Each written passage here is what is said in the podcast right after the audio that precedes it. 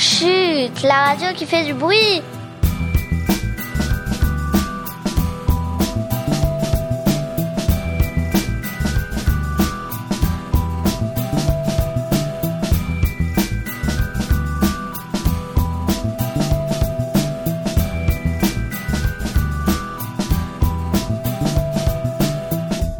Bonjour, bienvenue sur Chute, la radio qui fait du bruit.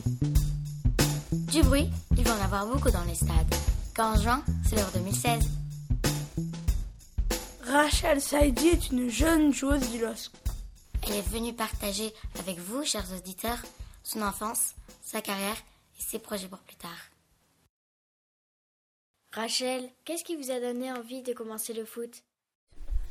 Alors, euh, j'ai démarré, j'étais inspiré par mon frère, mon grand frère, qui jouait déjà au foot en bas de la maison. Il m'a emmené avec lui euh, de temps en temps et au final, j'ai pris, euh, j'ai pris goût à, à cette pratique sportive et donc euh, je me suis licencié dans un club. Depuis quand vous jouez au football?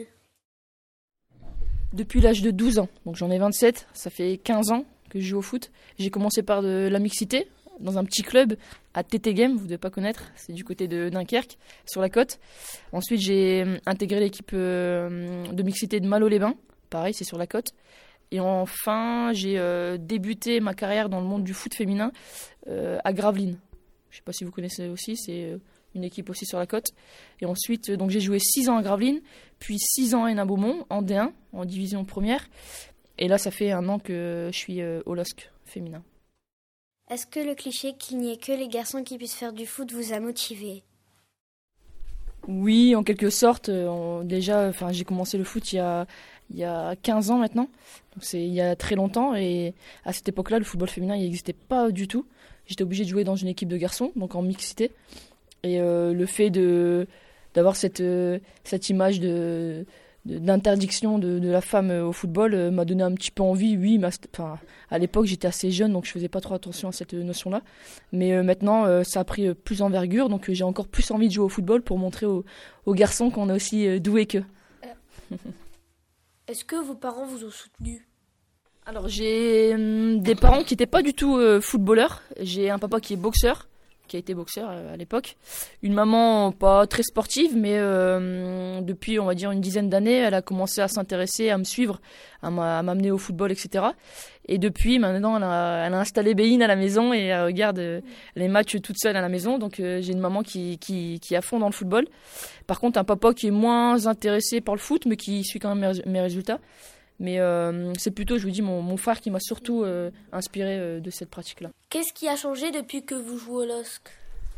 C'est le rythme, l'intensité de mes semaines, c'est-à-dire que j'ai de- des, des journées chargées au niveau du travail, mais le soir, il faut que je pense à aller m'entraîner. Il y a de la route, un peu plus de route. Euh, les conditions d'entraînement, c'est vraiment des conditions de professionnels. On a des terrains, des, vestiaires, des, salles de musculation, des, salles de récupération, etc., euh, dignes de sportifs de haut niveau. Donc, euh, sur ce point-là, c'est vraiment carré, encadré de, de façon à ce qu'on évolue très rapidement.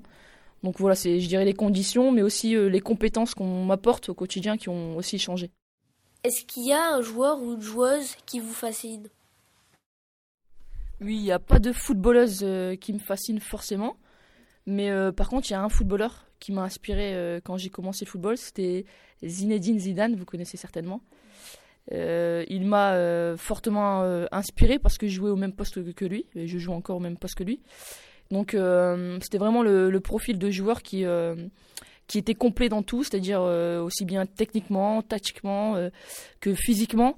Et c'était quelqu'un de très humble. C'est-à-dire que il avait beau faire des bonnes prestations, des, euh, des comment dire, de rendre une très bonne copie euh, lors du match, il restait tout le temps euh, humble et il, il se, il était jamais arrogant dans, dans, dans ses propos, etc. Et, ça, et a toujours été un joueur très calme aussi, donc ça, ça m'a fortement inspiré. Et, euh, et encore aujourd'hui, maintenant il a pris euh, l'équipe euh, du Real de Madrid en tant qu'entraîneur. Moi, je passe aussi mes diplômes d'entraîneuse à côté, donc il m'inspire aussi dans ce domaine-là, même pas, enfin pas que en tant que que, que joueur, mais aussi en tant qu'éducateur, qu'entraîneur. Comment imaginez-vous l'évolution de votre carrière? Je pourrais entamer une carrière d'entraîneuse de haut niveau.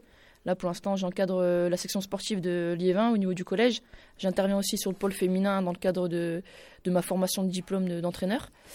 Et j'espère avoir l'opportunité un jour d'entraîner une D1 féminine. C'est mon objectif prioritaire. Merci Rachel d'avoir répondu à nos questions. Nous vous souhaitons une belle carrière dans le monde du football. Vous écoutez toujours Chute, la radio qui fait du bruit. Cette émission consacrée au football féminin se termine. Notre prochaine invitée sera Caroline de Garil.